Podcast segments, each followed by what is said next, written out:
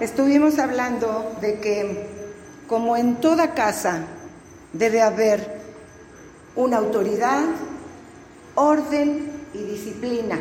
En todas las casas, en todas las familias debe haber una autoridad, un orden y una disciplina de Dios.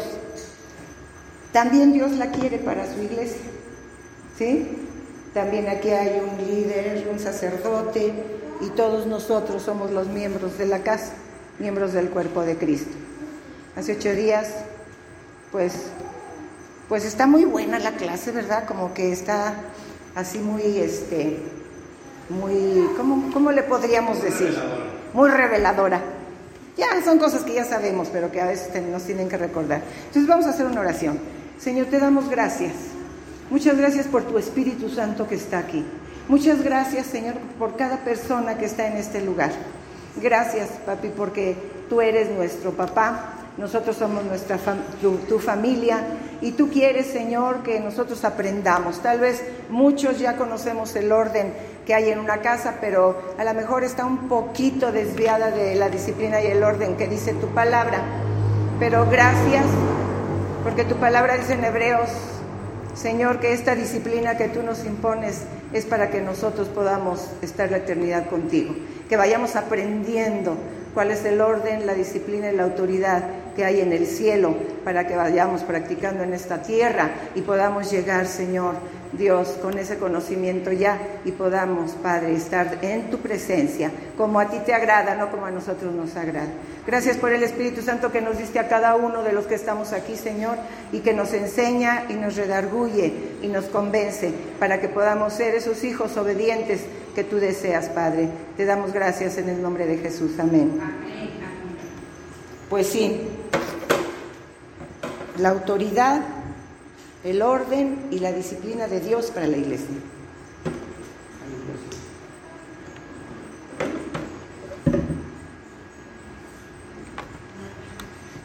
Vimos que hay ministerios que constituyó Jesucristo para instruir a la iglesia.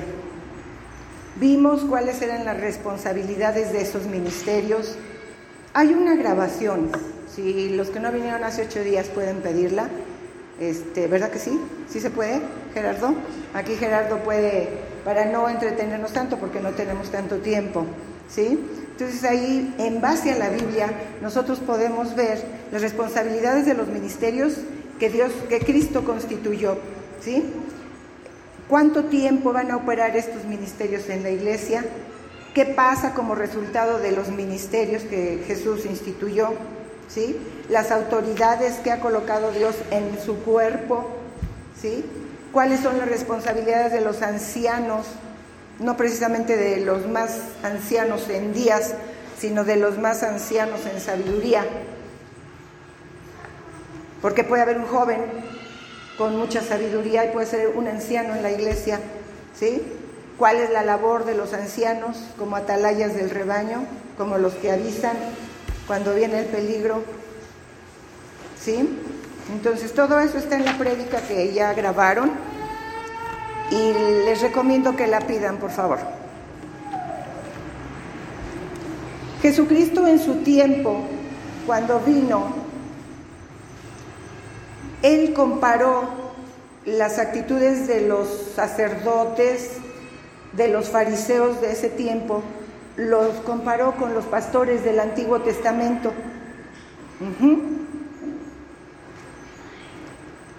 Y eso que él trataba de enseñar de los saduceos, de los fariseos, ¿verdad?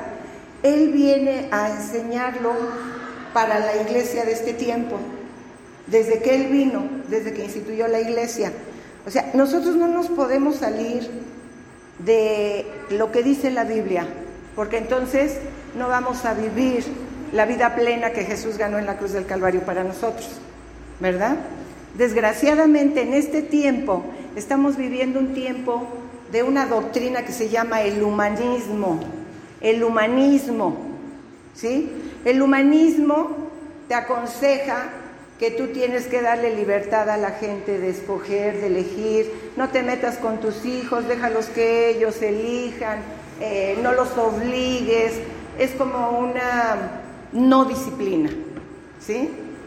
Entonces, ¿por qué? Porque el humanismo enseña que hay que ser buenos, aunque nuestras obras sean malas. ¿Sí? Cuando la Biblia dice que cuando venimos a Jesucristo nuestras obras tienen que ser así como las mandó el Señor Jesucristo. Pero el humanismo distorsiona que si quieres disciplinar a tu niño, como dice la Biblia, en la escuela o el psicólogo o la psicóloga te va a decir que no, no es así. Si tú disciplinas a tu niño, a tu niña, como dice la Biblia, dicen que lo estás maltratando, que lo estás golpeando. Pero la Biblia habla de la disciplina con amor. ¿Sí? Desgraciadamente el humanismo te dice que no, no, no, por amor no disciplines a tu hijo. Por amor déjalo que él escoja. Por amor, por amor. Y todo está basado en un amor que no es el amor de Jesús, que no es el amor de Dios. El humanismo siempre va a ver todas, es más, para el humanismo no existe el pecado. Todo es bueno. ¿Sí? No hablan de la sangre de Jesús, no te enseñan a Jesucristo. O sea, tú nada más tienes que hacer cosas buenas. Y te muestran modelos de, filósofos, ¿verdad? De maestros orientales, doctrinas orientales. Pero en verdad y en realidad lo que va a darnos una vida plena, buena, de éxito, llena de paz y de gozo, es lo que dice la palabra de Dios. Porque la palabra de Dios es Jesús mismo, es Jesús. ¿sí? Entonces cuando nosotros desechamos las enseñanzas de Jesús por humanismo, porque, ay, ¿cómo le voy a decir a mí? Ay, no, ¿cómo lo voy a obligar? Estábamos hablando hace rato en la mesa de la cocina de que muchas veces nosotros, los que ya somos padres, no nos agradó cómo nos criaron nuestros padres. Yo vengo de una generación, decía alguien ahí en el, en el YouTube, es la última generación que respetaba a sus padres, ¿verdad? Que, era obediente, ¿verdad que sí? ¿Cuántos hay aquí de esos? De los que, y si no, así te iba, cuate, así te iba, ¿verdad? Había una consecuencia, había una consecuencia, pero ahora las filosofías dicen no, Nada de maltrato, nada de golpes, déjalos que elijan, no les intervengas en su privacidad a tus hijos, ¿verdad? Y eso es puro humanismo. Y el humanismo va a llevar al mundo al infierno. nosotros tenemos que ser guiados y regidos por la palabra de Dios y por el Espíritu Santo que nos dieron cuando recibimos a Jesús. Así que no hay excusa, hermanos, no hay excusa. Muchas veces la palabra, como dice Hebreos 12, 4. Dice que la palabra de Dios es más cortante que espada de dos filos. La palabra de Dios a veces ofende.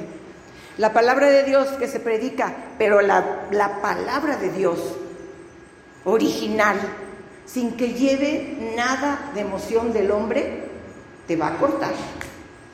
Te va a redarguir, o sea, a revelar que somos pecadores que necesitamos un Salvador. ¿Sí? Porque todo lo demás, lo demás que escuches que sea fuera de la Biblia es, viene de la doctrina del humanismo. ¿Sí? Entonces deja a tus hijos que sean libres, no les pongas muchos límites, o sea, déjalos que elijan. Nuestros hijos hasta cierta edad no tienen la capacidad para elegir. Tiene que haber, hasta Jesucristo tuvo una mamá y un papá. Él se fue de su casa a los 30 años y ahora los jóvenes quieren ya independizarse a los 15. ¿Cómo es posible eso? ¿Verdad? Nosotros tenemos que aprender las enseñanzas de la Biblia para que podamos tener una vida buena y, que tengamos que entregar cuentas de nuestros hijos delante del Padre cuando un día vamos a estar todos cara a cara delante de Él vamos a estar dando cuentas de todo, toda palabra que escuchamos, la palabra de Dios. ¿Sí? Vamos a estar dando cuentas. Entonces, pues vamos a abrir nuestros oídos, ¿verdad? para que podamos aprender. Vamos a Mateo 23, uno al, vamos a leer del 1 hasta el 12. Los que traigan en dónde anotar, anoten si es teléfono, si es una libreta, si es la palma de tu mano, ahí ponle. Porque luego dicen como, como los niños cuando van al examen, ¿verdad? Y no pueden contestar algunas preguntas. ¿Por qué reprobaste? Es que lo que venía en el examen no me lo enseñaron. Ah, como que no, sí te lo enseñaron, pero no pusiste atención o no lo estudiaste, ¿verdad? La maestra no te va a poner un examen de algo que no te haya enseñado. Digo, creo yo, ¿verdad? Mateo 23, 1 al 2. Es que eso nunca lo había escuchado yo.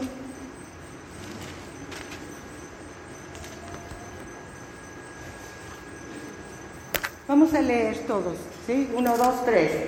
Entonces habló Jesús a la gente y a sus discípulos diciendo, en la casa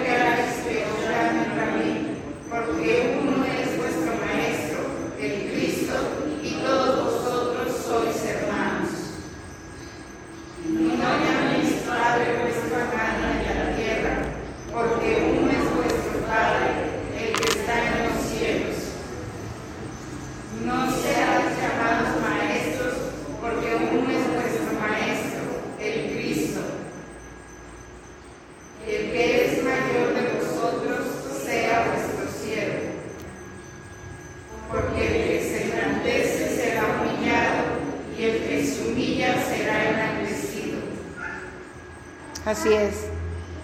Ustedes se dan cuenta que ahí Jesús les predicaba, había, había ahí en Israel maestros religiosos que enseñaban, ¿verdad?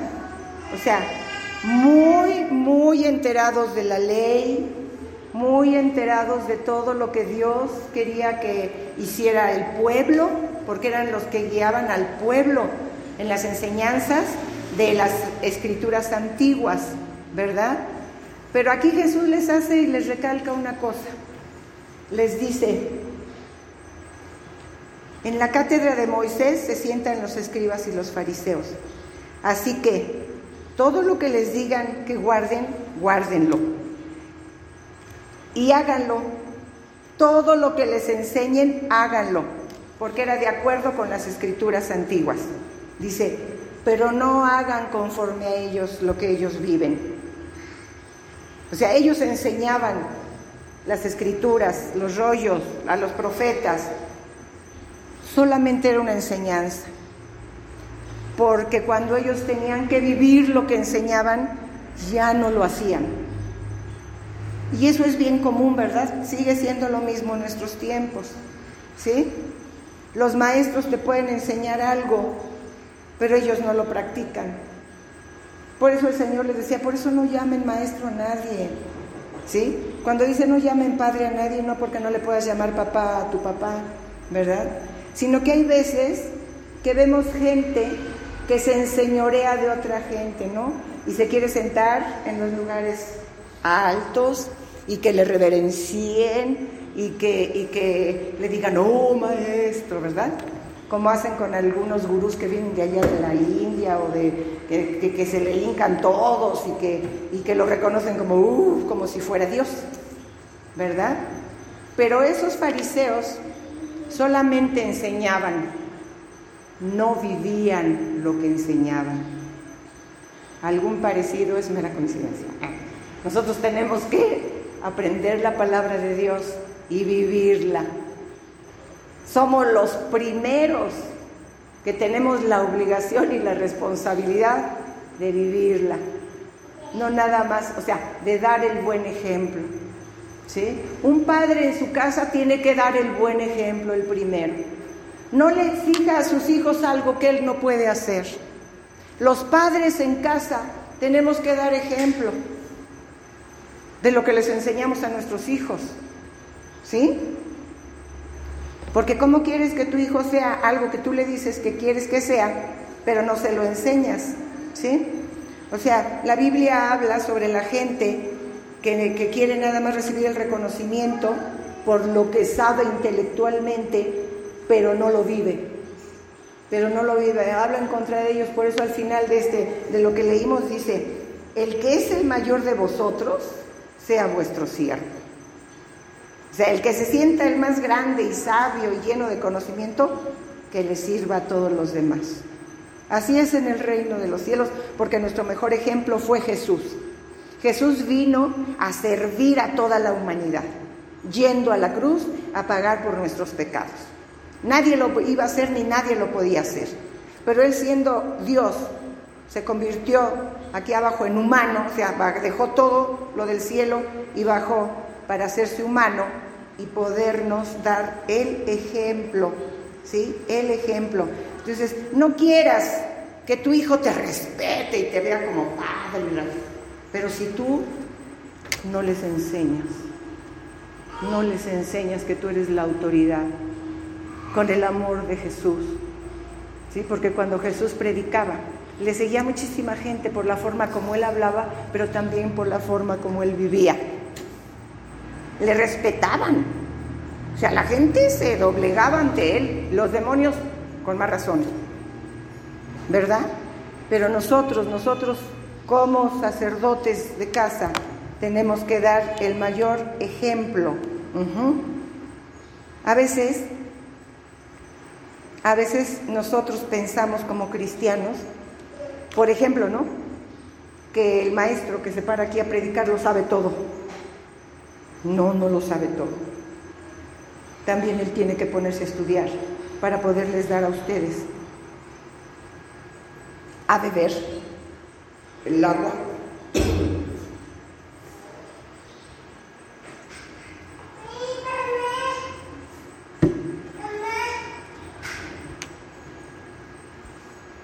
Y ya comer, perdón.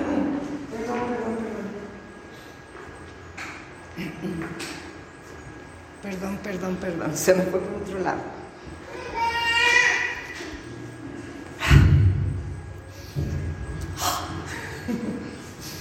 Unas respiraciones. Señor, gracias. ¿En qué estábamos? ¿Quién me lo recuerda? Ya se les va a olvidar. ¿eh? Así es. Así es. El que esté al frente, el líder, tiene también que tener una, o sea, tener primeramente una relación con Dios y después estudiar las escrituras para que las pueda dar, para que pueda dar el alimento que necesita el pueblo, que necesitan las ovejas, ¿sí? Entonces, a nadie podemos poner nosotros sobre Cristo. A nadie. Así venga el reverendo más reverendo y más reverendo y con el título más de alto y más alto y más alto, Jesucristo está sobre cada líder, Jesucristo está sobre cada hombre que tenga mucha sabiduría. Las escrituras dicen que la palabra es vida, que Jesús es la palabra, que Jesús es la verdad. Entonces nosotros también tenemos una responsabilidad como ovejas, como miembros del cuerpo de Cristo. Tenemos que ponernos a estudiar, papás. Tenemos que ponernos a leer la Biblia. Tenemos que tener que aprender lo que ustedes vayan a darle a sus hijos. Vamos a Hebreos 13:7. Este lo vimos en la clase anterior, hace ocho días.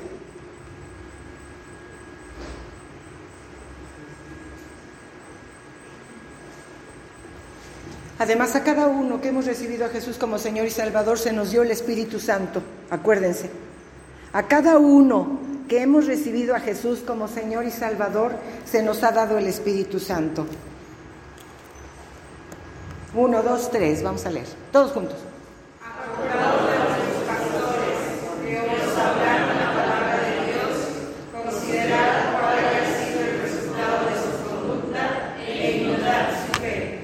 Ahí te está remarcando que todo lo que escuches, ¿sí? que sea de tu pastor, dice, tienes que considerar el resultado de su conducta, el resultado de mi conducta. Para los que están llevando a las almas a Cristo, para los que están predicando la palabra, ¿sí? Ellos van a imitar tu conducta. Ellos no somos perfectos, no somos Jesucristo. O sea, Jesucristo es nuestro ejemplo, ¿sí? Y sí podemos tener muchos errores, pero que de nosotros depende, ¿sí? Que ellos nos imiten o que digan, yo no quiero ser como Él. ¿Sí? Se consideren al líder, consideren la vida del líder. Y vuelvo a repetirlos, a repetirles, no porque seamos perfectos, van a encontrar muchos defectos en nosotros, pero tienen que ver, ¿verdad?, la congruencia entre lo que nosotros predicamos aquí y entre lo que vivimos, ¿sí? Y no se desilusionen si hay, si hay cosas, equivocaciones en nosotros también. Más bien, vamos a aprender también de eso y a decir, ay, no, yo voy a hacerlo diferente, ¿verdad? ¿verdad? O sea, ¿de qué se trata aquí? De no hacer un criticadero y un chismorreo y todo eso, no, eso no le agrada a Dios. Eso no le agrada a Dios. ¿Sí? Dice, de todo toma lo bueno y desecha lo malo. Desecha lo malo, ¿ok?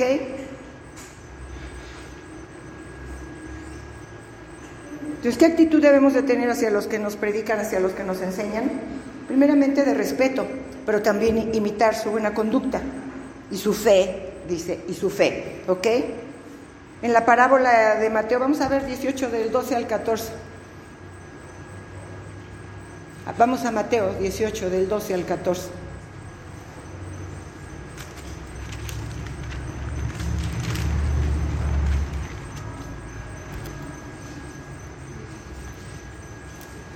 Vamos a leerlo. Uno, dos, tres.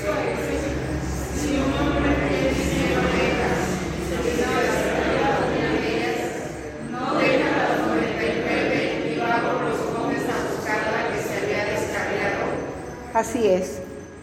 Si se dan cuenta ustedes ahí, habla de que el pastor no se preocupó por las 99 que dejó, las había alimentado bien, ¿verdad? Las había adiestrado bien, las ovejas conocían su voz, pero había siempre hay alguien descarriado, ¿verdad? Siempre hay alguien que no quiere nada, ¿sí? Y es cuando el pastor deja muy seguras a sus 99 y va a buscar a la que se descarrió. Él no se preocupó porque ahí me voy a ir y estas se van a salir y luego para buscarlas a todas, no. Él tranquilo y seguro conocía sus ovejas y él sabía que esas 99 estaban bien comidas, bien enseñadas, pero había una, ahí había una. A veces hay más, ¿verdad? y hay que salir por ellas, ¿sí? hay que orar por ellas, hay que buscarles, hay que hablarles, ¿sí? ¿Ok? ¿Por qué? ¿Y por qué nada más se salió una? Pues porque las demás estaban bien, pero bien enseñadas. Ahí en Mateo 18, 15 al 17.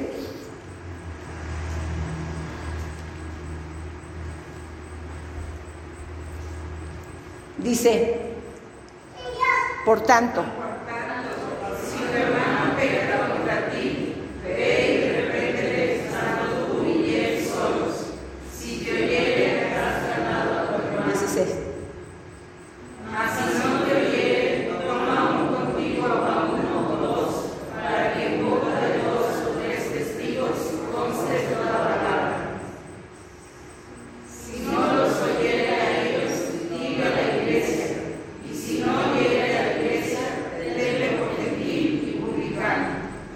vamos a entrar en algunos versículos que parece que fueran carentes de misericordia. ¿verdad? Porque a veces en la iglesia se nombra mucho el amor de Dios y la misericordia para justificar algún pecado. Nosotros vamos a ver, ¿verdad? Que Dios, Jesús dejó escrito, el Espíritu Santo escribió, ¿verdad? Esa manera de ir a la persona que tú sabes que está en pecado, ¿sí? Y que tienes que ir a hablar con ella, tú solo, ¿verdad? Dice, si no te hace caso, lleva un testigo. Hay personas con las cuales hay que hablar con un testigo, ¿eh? Porque si no después te cambian la versión de lo que hablamos, olvídate. ay, ay, ay. Es prudente que cuando vayas a exhortar, fíjense que la palabra exhortar se oye fuerte, pero no significa así de fuerte como se oye. La palabra exhortar es aconsejar, es animar a alguien, ¿sí? Y nosotros decimos, ay, me van a exhortar en la iglesia y parece que, parece que te fueran a poner en un calabozo. No es cierto. La palabra exhortar es animar, aconsejar, ¿sí? No te van a obligar a nada. Te van a dar un consejo, te van a dar una, una palabra que puede servirte en el problema que tú tienes. ¿Sí? Desgraciadamente estamos tan enseñados a ser independientes, a arreglar nuestros problemas solos, que no le damos trabajo al pastor. Yo puedo con esto. Ay, no es necesario que vaya al pastor. Si tu esposa te dice, ¿por qué no vas con el pastor a que te dé un consejo? No, no, no, yo puedo, yo puedo, yo puedo solo. Y si no, otros decimos, ya sé lo que me va a decir el pastor, ¿para qué voy? Al final de cuentas, no aceptamos el consejo del pastor. Al final de cuentas, ni siquiera procuramos una relación con nuestro pastor. Y estoy hablando de los varones, ¿eh? Porque aquí abajo vamos a, más adelantito, vamos a ver cómo las mujeres tienen que ser aconsejadas por una mujer. ¿Sí? Las mujeres tienen que ser aconsejadas por una mujer, pero el varón tiene que acercarse a otro varón. Como dice Proverbios, hierro con hierro se pule, hierro con hierro se pule, ¿verdad? Un varón no puede ir a pedirle el consejo a una mujer porque una mujer no puede aconsejar a un varón. A veces ni la esposa te puede aconsejar, mucho menos una desconocida. Y se corre el peligro, hermanos, de que yendo a la mujer a que tú le quieras pedir consejo, puedas caer en la trampa de Satanás. ¿Sí? Entonces por eso la palabra de Dios aconseja, el varón tiene que ir al varón, la mujer tiene que ir a la mujer.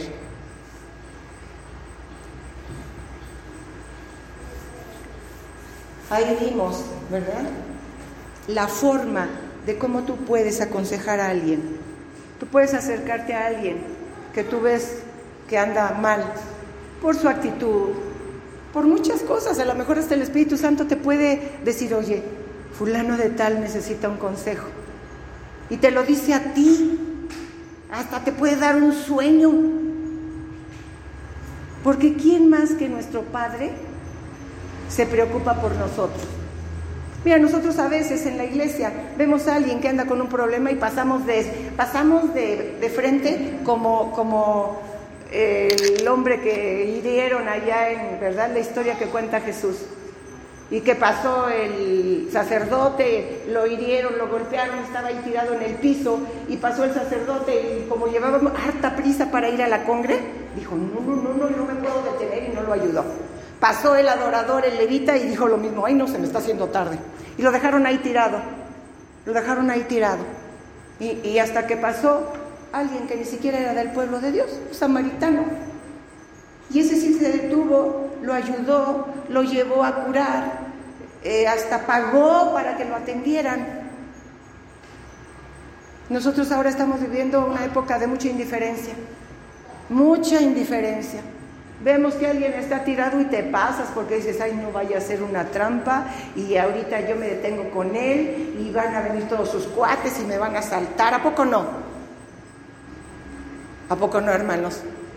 No nos detenemos tan fácilmente a ayudar a nadie.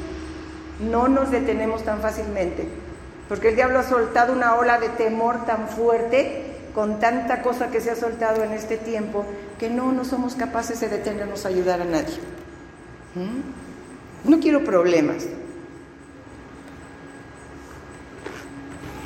Dice, y llega al extremo, dice el 17, si no te oye a ti ni al que va contigo, dice, comunícaselo a la iglesia. Híjoles. Comunícaselo a todos los miembros de la iglesia.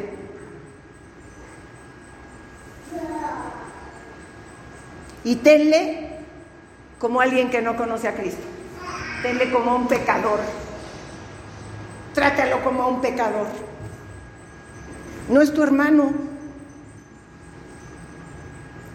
No quiere la disciplina.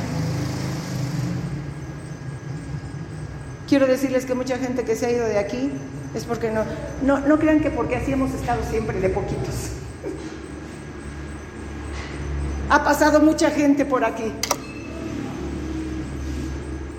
¿Sí?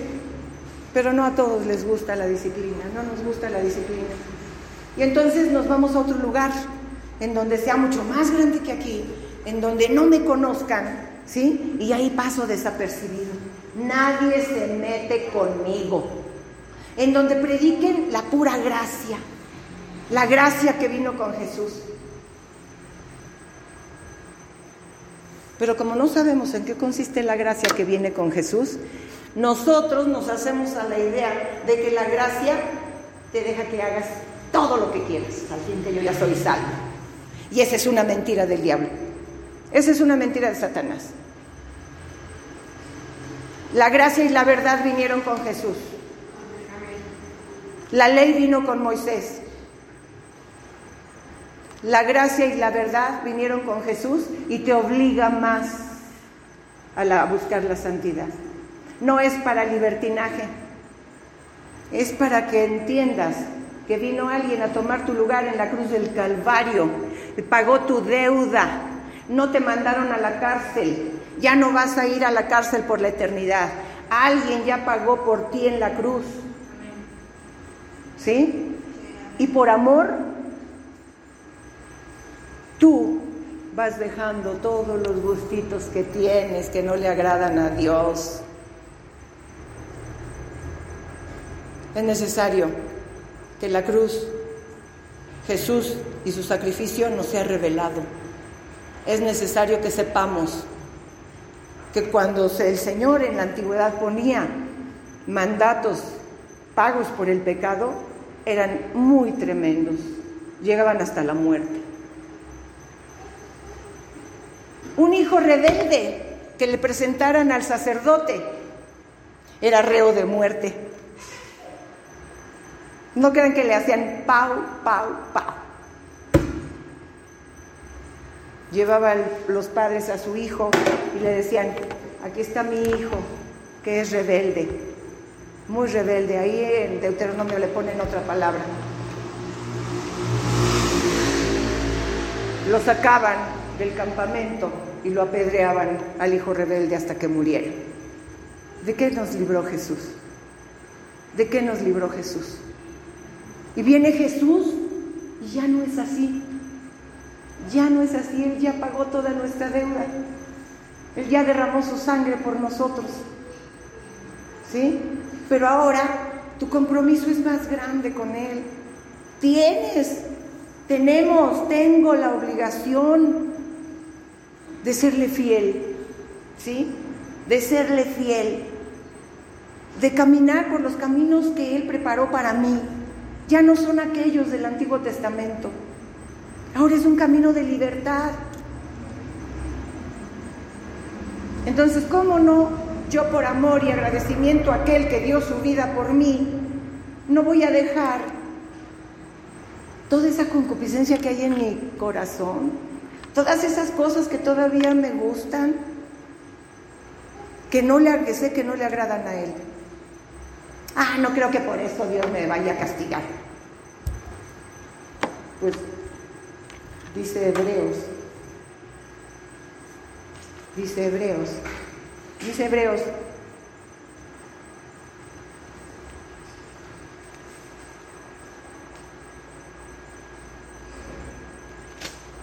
Ahorita les digo qué dice Hebreos. Advertencia al que peca deliberadamente. ¿Qué es pecar deliberadamente? Alguien que me lo diga. ¿Ah? Cuando ya tienes un conocimiento de la verdad.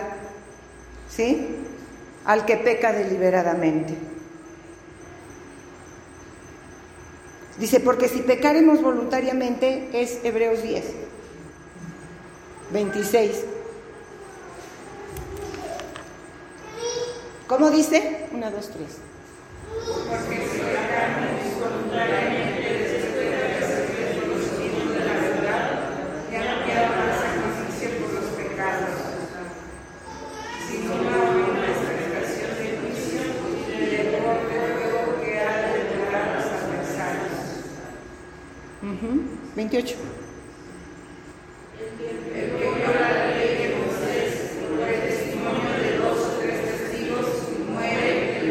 El 29. 29. Cuando mayor castigo penséis que será la bendición real al Hijo de Dios y tuviera que nunca la sangre del pacto en la cual fue santificado y hiciera referencia al Espíritu de gracia. ¿Sí se ve la diferencia? O sea, dice, dice, el que viola la ley de Moisés nosotros no estamos bajo la ley de Moisés. Por el testimonio de dos o de tres, moría irremisiblemente, como el ejemplo que les acabo de dar del hijo. Contumaz era la palabra. He aquí mi hijo contumaz y rebelde. ¿Sí? ¿Sí?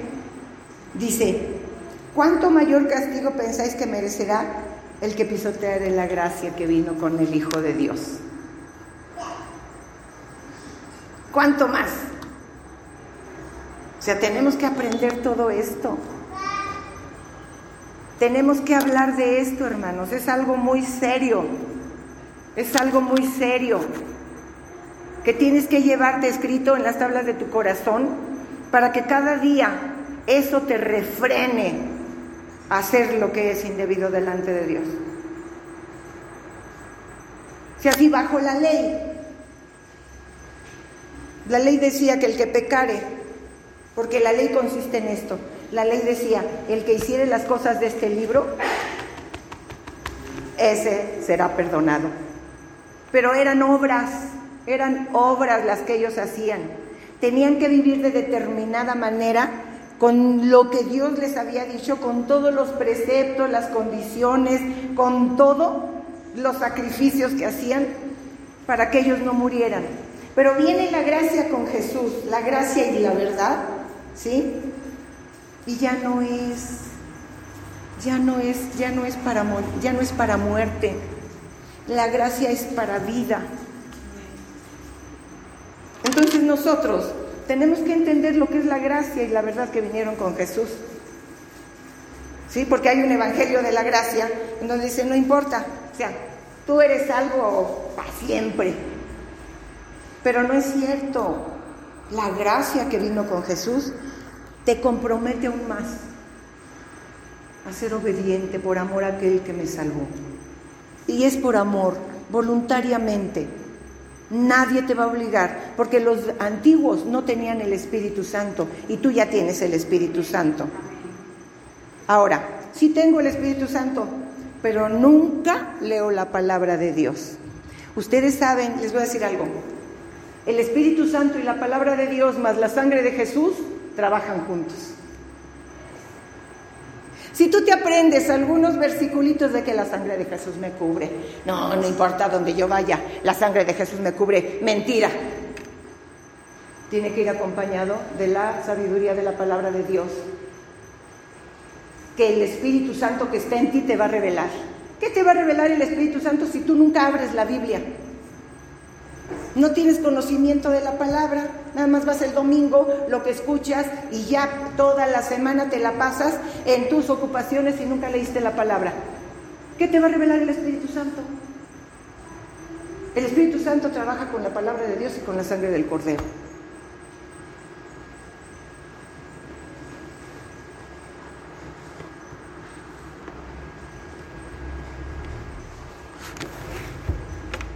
Vamos a Gálatas 6.1.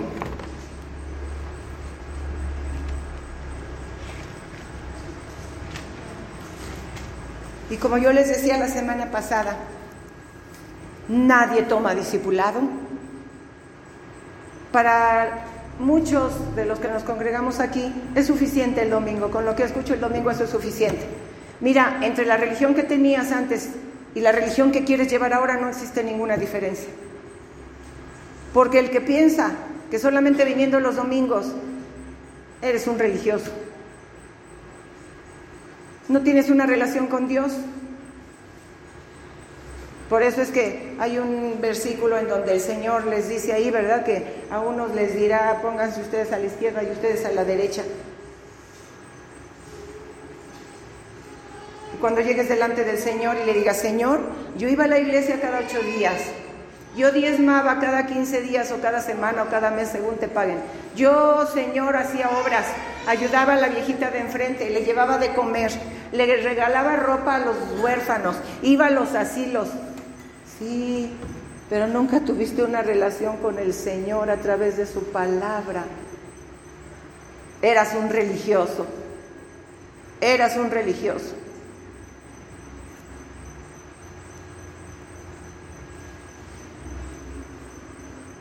¿Sabes por qué el Señor les va a decir? Nunca te conocí al infierno por la eternidad. A esos que hacían, yo profetizaba, yo echaba fuera demonios, Señor. Porque a Jesús, con Jesús hay que tener una intimidad, un conocimiento. ¿Sí? Como el esposo con la esposa. En la Biblia, en Efesios, habla claramente de la analogía de, que hace el Señor entre Él y su iglesia, el esposo y la esposa. Si tú por te decía, aquí nunca te conocí, ¿cuándo? ¿Cuándo te presentaste conmigo? Ni siquiera platicaste en una ocasión conmigo. No tenías la costumbre de buscarme para platicar, estaba yo ahí esperándote. Todos los días yo esperaba que tú me buscaras para platicar conmigo, como lo hacía Dios con Adán. Todos los días bajaba el Señor a platicar con Adán y Eva, con Adán creo nada más. ¿Sí? ¿De cuándo? No te conozco. ¿Cuándo platicaste conmigo? ¿Cuándo tuvimos una charla? Es que no tenía tiempo, Señor. Pues tampoco yo ahora tengo tiempo para ti. Es bien fácil llevar una religión, pero es un poquito más difícil llevar una relación personal con Jesús.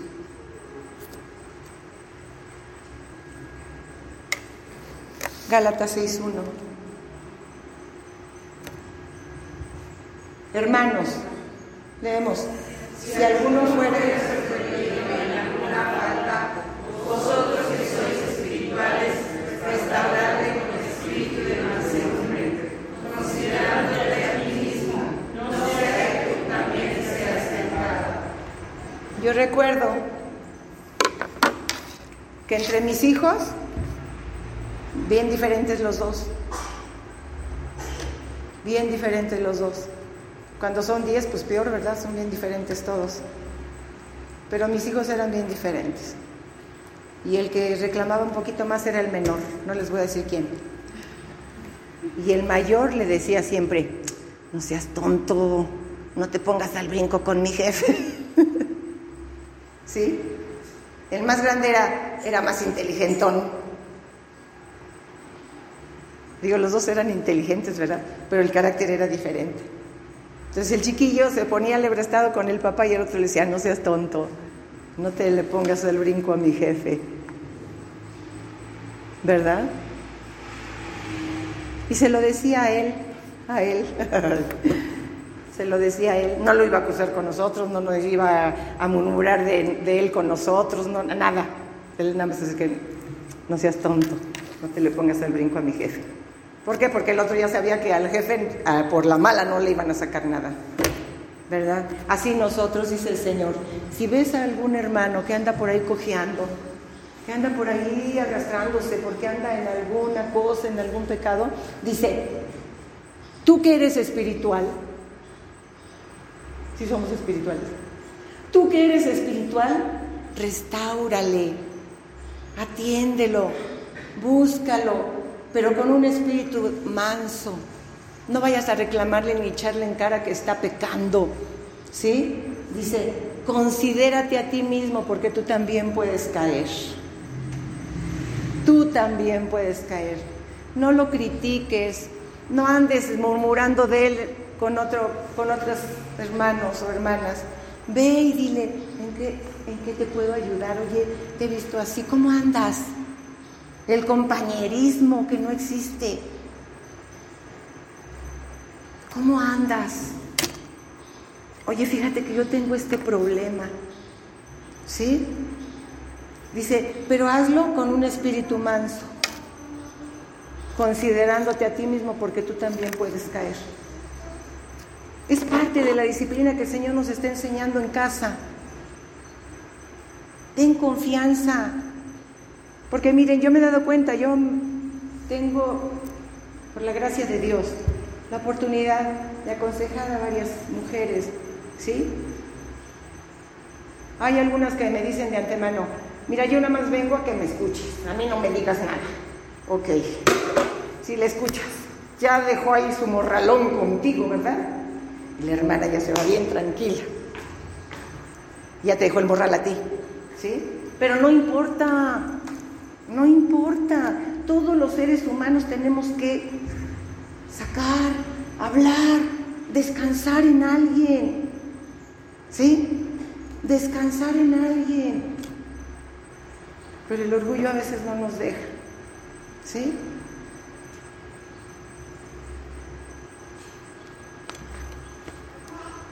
Si, tú descubres a un hermano que anda mal, que anda pecando, pero que él desea, que tiene el deseo de, estar bien, de incorporarse a la, a la comunidad, pues haz esto, ve con mansedumbre, ¿verdad? Con esa amistad y ese compañerismo que debe de haber. Vamos a 1 Corintios 5, del 1 al 6. Son reglas que dice el Señor que se deben de llevar a cabo en la iglesia. ¿Sí?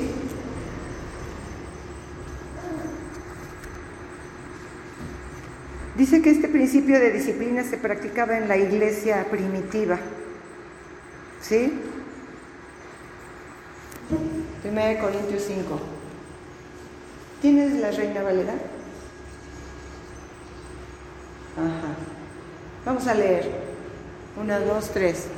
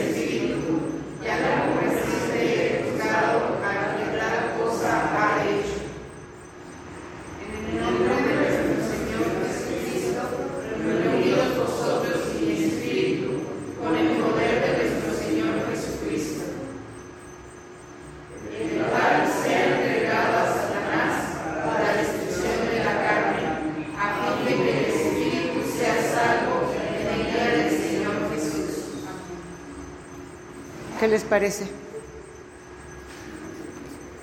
Ay, no, no, yo no creo que eso haya mandado el Señor que se hiciera. No. No, no, no, no, no, no. Un caso de inmoralidad juzgado.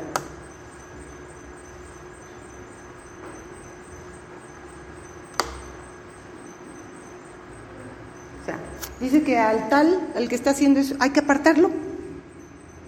Hay que apartarlo de la congre. Hay que apartarlo de la congre. Ay, no, pero ¿cómo? ¿Cómo? Jesucristo no haría eso. Pues ahí está escrito. Están bien serios, ¿verdad?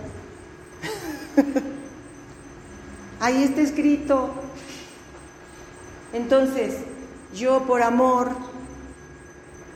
al que está haciendo eso, ay, no, déjalo. A lo mejor cambia.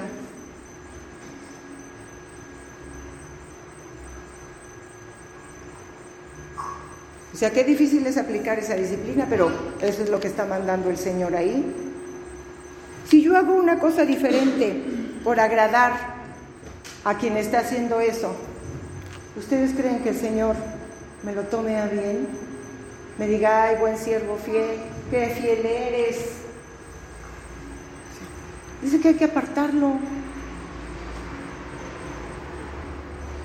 Nuestro Dios es amor.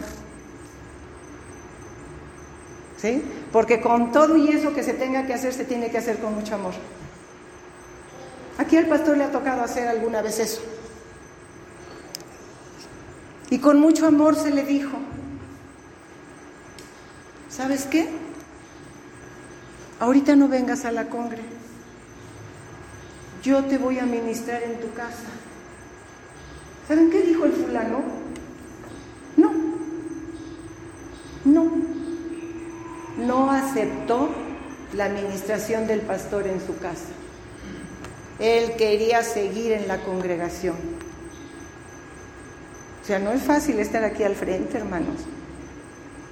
¿Sí? Nunca lo, le dijimos que ya no lo íbamos a buscar, nunca. Yo me comprometo a ir a tu casa a ministrarte. Se ofendió también la esposa. Y se fueron. No los desamparamos, pero ellos no aceptaron. ¿Sí? No aceptaron la administración en su casa querían estar en medio de toda la gente, ¿sí? Y afectaba a toda la gente, el varón, afectaba a toda la congregación. ¿Se acuerdan que ya prediqué un día sobre el pecado de Acán?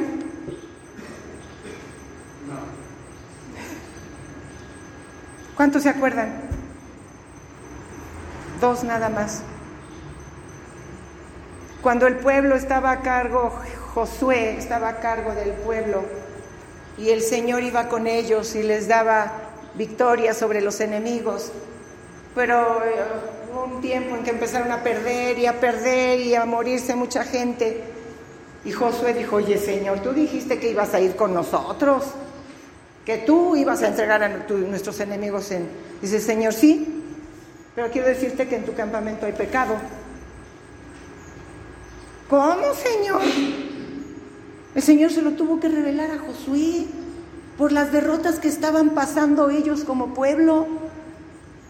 ¿Y qué pasó? El Señor le reveló quién era el que había pecado, cómo había pecado y le dio la instrucción en el Antiguo Testamento no para sacarlo del campamento, nada más y que se fuera. Para sacarlo del campamento y aplicarle la ley, no era la gracia y le aplicaron la ley, él y toda su familia tuvieron que morir. ¿Por qué? Porque todo el pueblo estaba perdiendo. O sea, no es algo así tan ligero, no es algo que podamos ir, ah, que no le des importancia. Cuando empezamos a pecar nos empieza a ir mal, nos empieza a salir malas cosas. Pero también cuando hacemos bien las cosas somos bien bendecidos, ¿a poco no? Entonces elegimos. O sea, ¿por qué camino quieres irte? ¿Quieres irte por el camino de tus deseos y, y, de yo quiero vivir mi vida como yo quiero, no necesito que nadie me llame la atención? Hazlo, eres libre, pero vas a pagar las consecuencias que dice el Señor.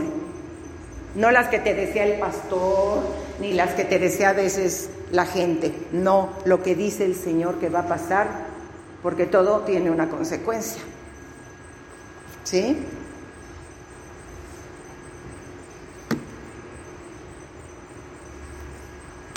Aquí era un caso de inmoralidad sexual, era fornicación. Alguien de la misma congregación tenía como amante a la esposa, era la esposa de su padre, dice ahí, ¿verdad? Que alguno tiene la mujer de su padre. Tenía una relación sexual con la mujer de su padre, no sé si era su esposa, su, yo creo haber sido como su madrastra, ¿verdad? Su concubina, ¿verdad? ¿Sí? Entonces, ¿qué dice Pablo? En el 2. El Espíritu Santo a través de Pablo dice, y ustedes están envanecidos, se hacen como que no ven el pecado. Se hacen como que indiferentes. En lugar de aplicar la disciplina bíblica. ¿Sí? Dice, no debierais más bien estar lamentando, estar llorando por aquella persona que está en pecado y estarlo eh, eh, pues aconsejando, estarle diciendo, no, toda la gente en ignorancia, así como que no veo nada. El 3.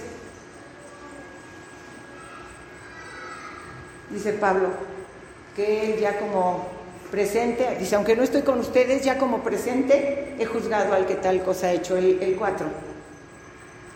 En el nombre de nuestro Señor Jesucristo, reunidos vosotros y mi espíritu con el poder de nuestro Señor Jesucristo, porque hay autoridad, hay autoridad que Dios ha dado al liderazgo. El 5. El tal se ha entregado a Satanás. Ay, sí, ¿cómo no? Entrégame a Satanás. Pues sí, espiritualmente, ¿sabes qué? Y lo sacaron del campamento, lo sacaron de la congregación. Más adelante ya es restaurado, ahí mismo en la carta a los Corintios, habla Pablo de que ya fue, ya pidió perdón, ya enderezó su camino y fue restaurado, ¿verdad? Dice, a fin de que el Espíritu sea salvo en el día del Señor Jesús, aunque le empiecen a venir un chorro de cosas, maldiciones, se enferme, se muera, cualquier cosa que Dios permita. ¿Sí? Entonces, fíjense, Pablo tenía la autoridad junto con todos los de liderazgo de la congregación de entregarlo a Satanás. Y aunque la persona que es entregada a Satanás no lo crea, pues es como una maldición que te está echando el Señor, sí, ¿no? Ni siquiera es la persona, el líder, el pastor, es el mismo Dios que ha mandado que así se haga, que así se aplique la disciplina, por el Espíritu Santo. ¿Por qué? ¿Por qué juzga el Señor de esa manera ese pecado? Porque ahí, ahí mismo, en Primera de Corintios, ahí mismo, ahí mismo en el 5. Y luego en el 6 dice, no es buena vuestra jactancia. ¿No sabéis que un poco de levadura leuda toda la masa? ¿No sabes que una manzana podrida puede contaminar toda la canasta de manzanas?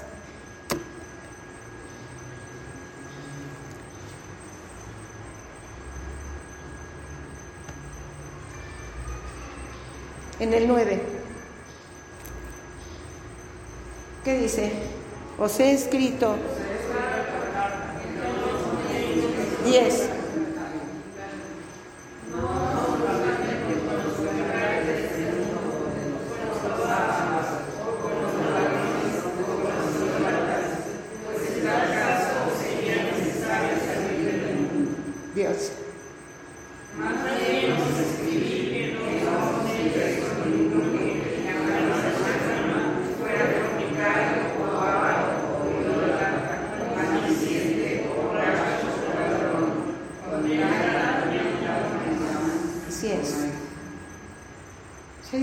mira, tú puedes sentarte a comer con todos los pecadores de allá afuera,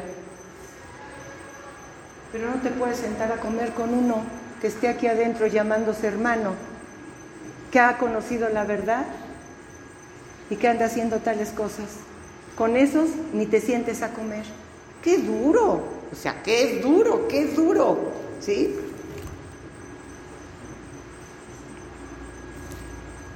El 8. 5, 8.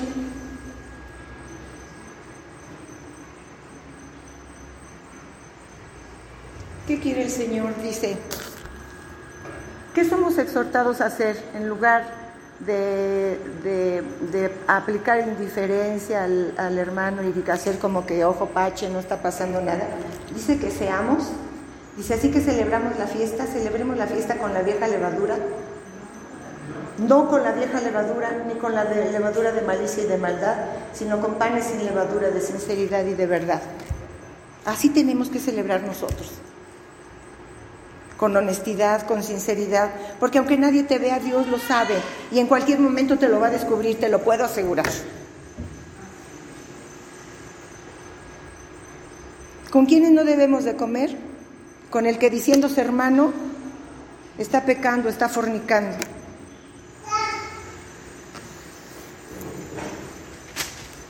Ahí está juzgando un caso de inmoralidad sexual.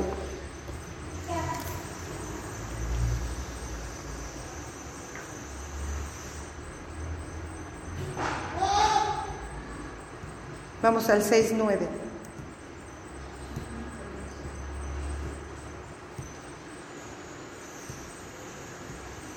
En este capítulo 6, el Señor habla de que nosotros en la iglesia tenemos que juzgar todo pecado espiritualmente. No tenemos que acudir a las autoridades. Por ejemplo, el hermano que ustedes no lo conocen no lo conocen, puedo decirlo, ¿sí?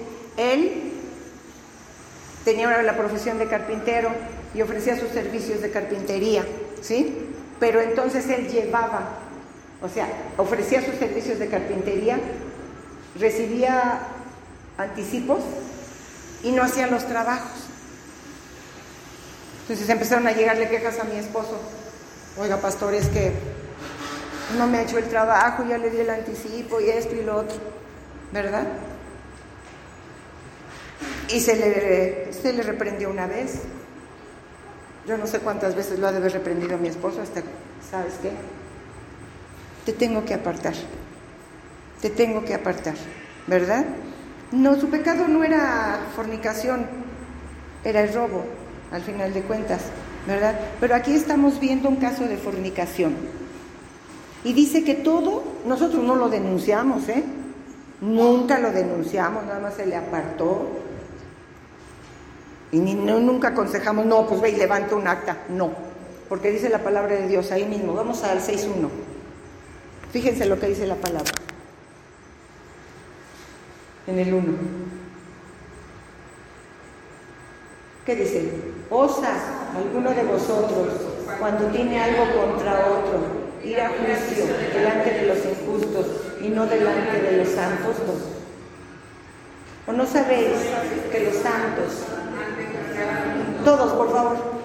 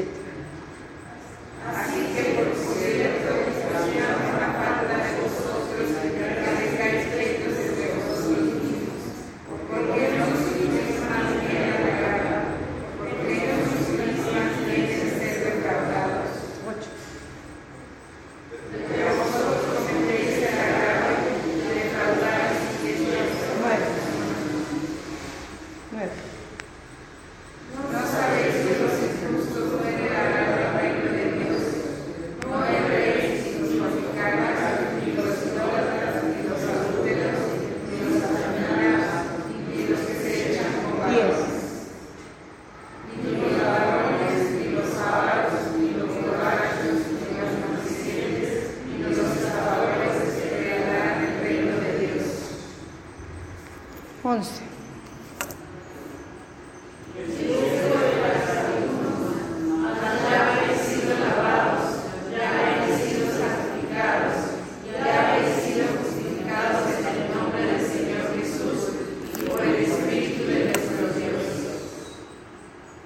Alguno de todos, o sea, yo creo que todos nosotros cabíamos en alguno de esos pecados que están ahí. Por eso dice, y esto erais algunos, mas ya habéis sido lavados, ya habéis sido santificados, ya habéis sido justificados o perdonados en el nombre del Señor Jesús y por el Espíritu de nuestro Dios. Ya la gracia de Dios vino sobre nosotros. Dice, ya no pueden ustedes estar viviendo lo mismo. ¿Sí? Ok. Vamos al 6.15. Lo leemos. No sabes.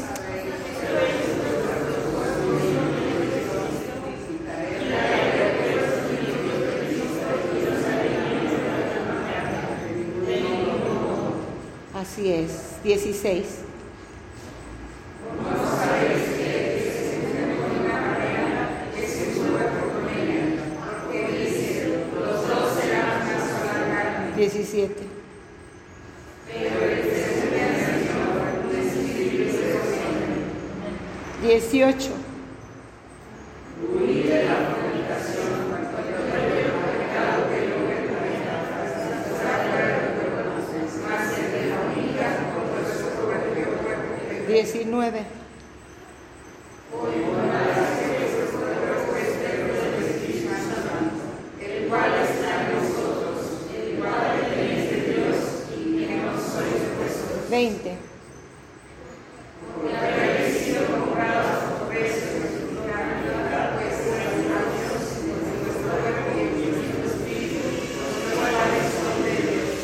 ¿Se fijan ustedes que en los versículos 9 al 10 da una lista de los pecados, pero si se fijan, reenmarca la fornicación o el adulterio. Dice que todos los demás pecados que están aquí descritos se hacen fuera del cuerpo. ¿Sí? No quiere decir que no tengan importancia para la calificación final, ¿verdad? Pero dice que la fornicación o el adulterio por eso está echando entre por eso están entregando a este hombre a Satanás. Porque dice que la inmoralidad sexual, la fornicación, el adulterio lo haces con tu cuerpo. Y tu cuerpo es templo del Espíritu Santo. Tu cuerpo es templo del Espíritu Santo. ¿Sí? Entonces, ¿cómo no lo iban a entregar a Satanás? Dice, para que su cuerpo sea destruido, aunque su espíritu se salve, ¿verdad? Los pecados sexuales los cometes con el cuerpo. Aunque no te acuestes con nadie. Si tú miras pornografía, estás metiendo prostitución a tu cuerpo. Dice Jesucristo, si un hombre mira a una mujer con deseos, con malos deseos, ya adulteró con ella. Uf. Pero para eso está la gracia. Para eso vino la gracia. ¿Sí? Porque cuando tú corres a la gracia, aunque hayas pecado, aunque tengas esos, esa concupiscencia, tú puedes ir a la gracia que vino con Jesús. Su sangre preciosa te limpia de todo pecado. Si ustedes se dan cuenta cómo la Biblia reenmarca el pecado de fornicación y de adulterio. Pero hay gracia suficiente para ese pecado. Hay perdón. La sangre de Jesús te limpia de todo pecado cuando tú te arrepientes. Dice que cuando tú te arrepientes, entras a la luz. Y cuando andas en luz, como Jesús anda en luz, la sangre de Cristo te limpia de todo pecado. Hasta entonces, mientras tú estés pecando, ¿cómo vas a clamar a la sangre de Cristo para que te cubra? Dice, si tú andas en luz como Él anda, él anda en luz, entonces la sangre de Jesús te limpia de todo pecado. A veces ya damos por hecho muchas cosas. Pero nos vamos a llevar muchas sorpresas, hermanos. Vamos a terminar. 1 Corintios 5, 12. Ya lo vimos, ¿no? Sí. 5, 12. Dice, porque qué razón tendría yo para juzgar a los que están fuera. ¿No juzgáis vosotros a los que están dentro? O sea, hablamos de que la iglesia tiene autoridad para juzgar un pecado y para dar una sentencia. Porque dice, ¿sí? Que nosotros, leímos en los versículos anteriores, que nosotros vamos a, jugar, a juzgar al mundo. Dice, entonces, entre ustedes no hay nadie maduro que pueda juzgar ese pecado de inmoralidad. Tienen que reportarlo a las autoridades. O sea, como dice por ahí en la televisión, lo que, lo que sucede en Las Vegas, se queda en Las Vegas. ¿Sí? Los pecados que se cometen en la iglesia, la iglesia los tiene que juzgar. Y si es necesario dar un veredicto, como cuál, como sacarlo, apartarlo, apartarlo, hasta que se restaure. Muchos no se restauran porque ya no quieren restauración. El orgullo es tan fuerte, el pecado causa tantas otras situaciones, entre ellas el orgullo de que no quiero. Se, encapricha y dice, ah, me descubrieron, ya no quiero. Y no quieren recibir la ayuda porque hay restauración. Volvemos a lo mismo. Está disponible la gracia. Está disponible la sangre de Jesús para lavar. Ya cuando se muere el individuo, pues ya ni modo, ya no hubo gracia ni nada. Pero hay gracia suficiente para perdonar los pecados. Hay gracia, hay sangre, hay sangre que fue derramada. ¿Sí? Y de ahí, bueno, ya viene lo que compartimos en Josué, ya no lo vamos a repetir, son como cinco o seis versículos que se refieren a Josué cuando era el encargado del pueblo, que ya lo vimos en otra predicación y que yo les recomiendo que lean. Lean el libro de Josué. Ahí es donde Dios se manifiesta como el que gobierna el pueblo, ¿sí? Con sus leyes, con su, o sea, con todo lo que él, cómo dirigía él y lo que él quería del pueblo. Pero hasta aquí estamos viendo el Nuevo Testamento y, así es. Mucha gente no quiere, a veces agarramos lo que nos conviene. Ah, no, pero como por ejemplo la unción del Espíritu Santo, ah, no, eso era para el antiguo, para, para los apóstoles. La sanidad, ah, no, no, no, no. La, la profecía, no, ya se acabó, eso era para la iglesia primitiva. No, hermanos. Dios es el mismo ayer, hoy y por siempre. Él no ha cambiado. Él no ha cambiado. Los que tratamos de hacerlo cambiar somos nosotros, pero Él es Dios y no va a cambiar. ¿Sí? Entonces nosotros tenemos que pegarnos a la, a la disciplina de Dios. A cómo Él quiere que apliques disciplina en tu casa y que aceptes la disciplina de la iglesia. ¿Sí? Que no andes ahí caminando solitario como llanero solitario, haciendo de tu vida lo que tú quieras. Porque el Señor levantó cinco ministerios, al apóstol, al profeta, al evangelista, al pastor y al maestro. Y necesitamos de esos cinco ministerios para poder vivir la vida abundante que Jesucristo ganó en la cruz del Calvario. ¿Sí?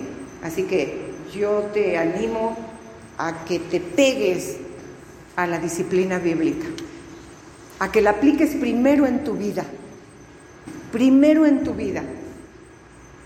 ¿Sí? Porque no tiene valor una enseñanza sin que tú la lleves a cabo. No tiene poder, no hay autoridad. ¿Sí? No es fácil porque el Señor dijo que era un camino angosto. Dice, pero ahí en ese camino angosto yo voy a ir contigo. No te dejaré ni te desampararé. Si tú eliges el camino ancho, vas a ir solo, expuesto a las garras del enemigo. Pero si tú aceptas el camino angosto en el cual Jesús camina contigo, todo te va a salir muy bien. Vamos a orar. Señor, te damos muchas gracias. Gracias, Señor, por tu palabra que es viva y eficaz. Gracias por tu palabra, Señor, que es la lámpara que nos guía, Señor. Gracias porque tu palabra, Padre Santo, no tiene recovecos, es una palabra directa, una palabra sincera, honesta que viene de ti, Señor, y que tú la das para que nosotros podamos vivir una vida abundante en esta tierra y después la vida eterna, Señor. Padre, en el nombre de Jesús, te pido que toda palabra que hemos enseñado en esta tarde, Señor, nos ayudes a ponerla por obra a nosotros, los que la enseñamos, pero también a los que la escucharon, Señor. Que esté grabada en su corazón, Señor. Que no se olviden, Padre, de que un día vamos a dar cuentas. Vamos a estar cara a cara frente a ti, Señor, dando cuentas Señor bendito, en el nombre de Jesús bendigo a cada persona, a cada uno de mis hermanos que hoy, esta tarde, está aquí escuchando tu palabra, Señor, y que creo que tu palabra no va a regresar vacía, Señor, nos va a poner a reflexionar, Señor, porque el principio de la sabiduría es el temor a Jehová, es el temor de Jehová en el corazón, Señor. Y te doy gracias Gracias porque tú no nos dejas, no nos desamparas y siempre vas con nosotros.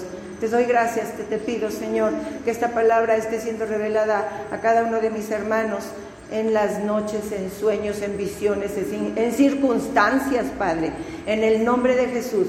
Que tu Espíritu Santo que nos has dado a cada uno nos esté recordando esta palabra que hemos escuchado el día de hoy. Gracias por Jesús. Amén.